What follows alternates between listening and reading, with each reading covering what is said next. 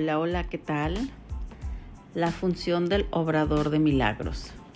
Antes de que los obradores de milagros estén listos para emprender su función en este mundo, es esencial que comprendan cabalmente el miedo que se le tiene a la liberación. De lo contrario, podrían fomentar inadvertidamente la creencia de que la liberación significa aprisionamiento, creencia que de por sí ya es muy prevaleciente. Esta percepción errónea procede a su vez de la creencia de que el daño puede limitarse solo al cuerpo. Ello se debe al miedo subyacente de que la mente puede hacerse daño a sí misma.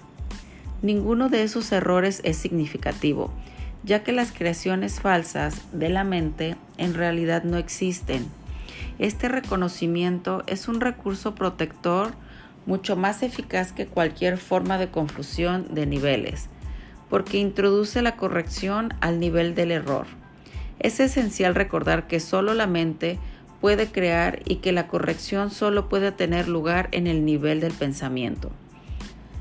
Para ampliar algo que ya se mencionó anteriormente, el espíritu ya es perfecto y por lo tanto no requiere corrección. El cuerpo no existe, excepto como un recurso de aprendizaje al servicio de la mente.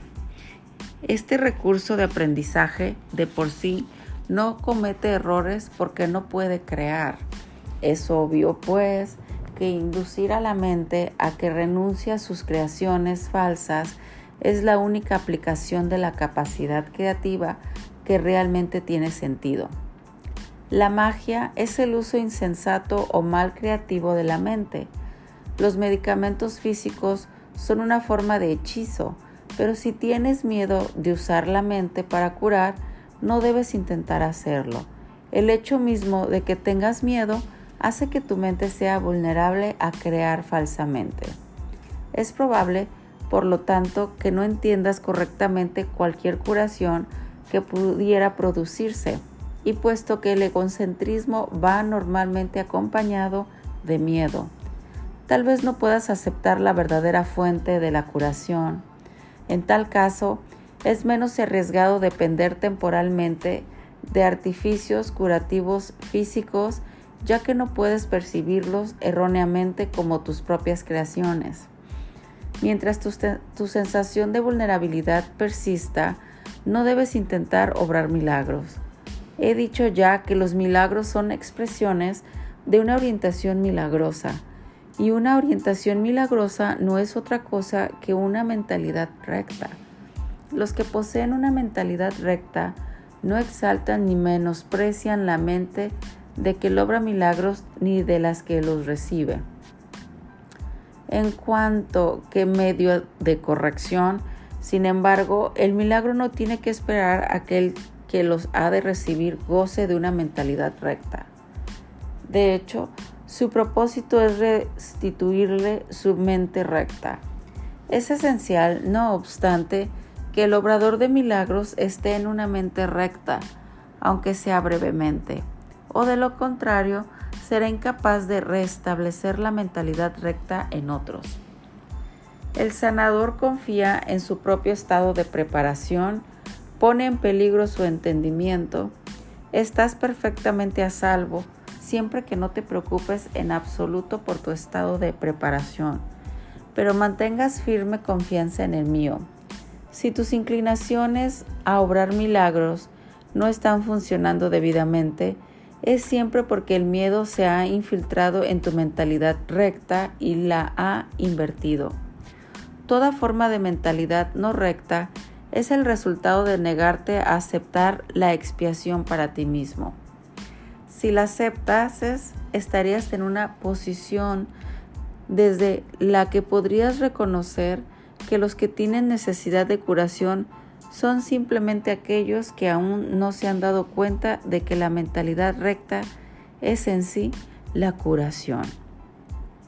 La única responsabilidad del obrador de milagros es aceptar que la expiación para sí mismo, esto significa que reconoces que la mente es el único nivel creativo y que la expiación puede sanar sus errores.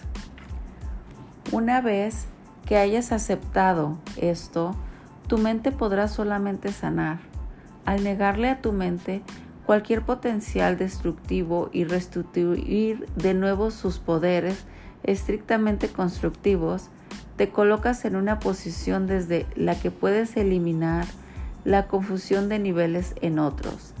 El mensaje que entonces les comunicas es el hecho irrefutable de que sus mentes son igualmente constructivas y de que sus creaciones falsas no pueden hacerles daño.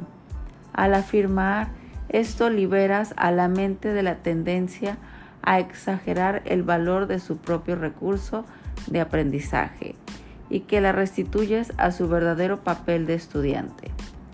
Debe subrayarse nuevamente que al cuerpo le resulta tan imposible aprender como crear, en cuanto que recurso de aprendizaje se deja llevar simplemente por el estudiante, más si se le dota falsamente de iniciativa propia, se convierte en una serie obstrucción para el mismo aprendizaje,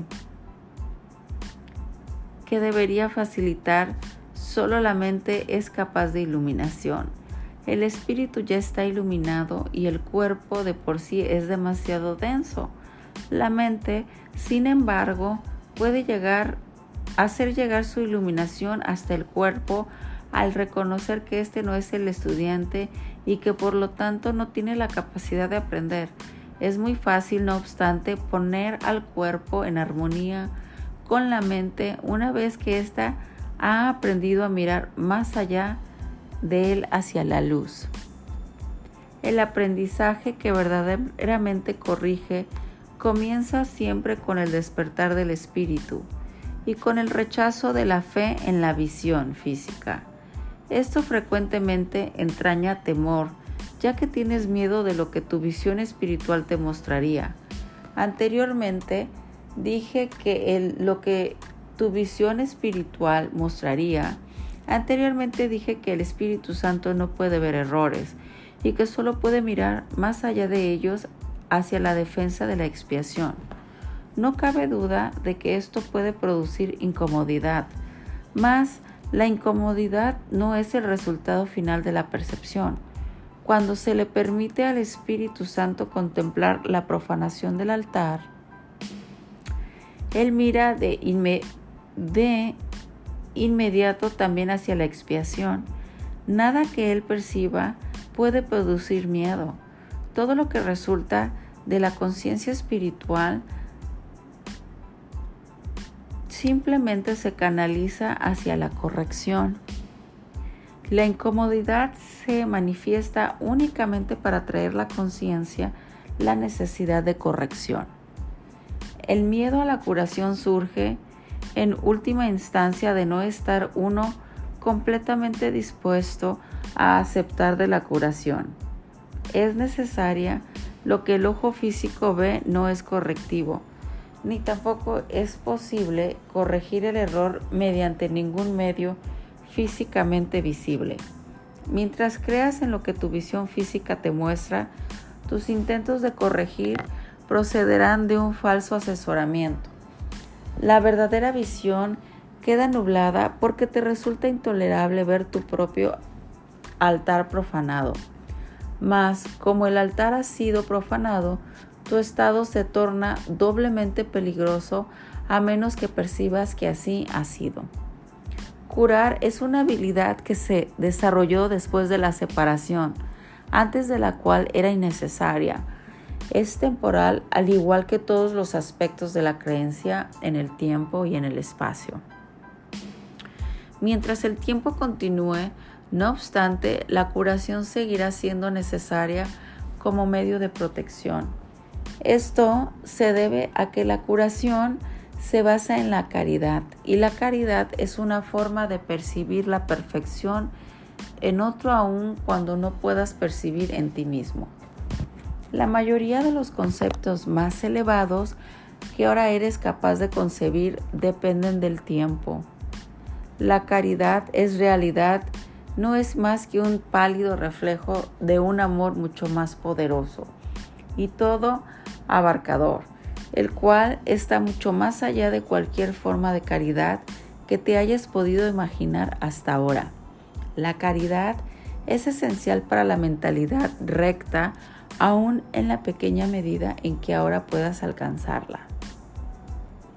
La caridad es una manera de ver a otro como si ya hubiese llegado mucho más allá de lo que en realidad ha logrado en el tiempo hasta ahora.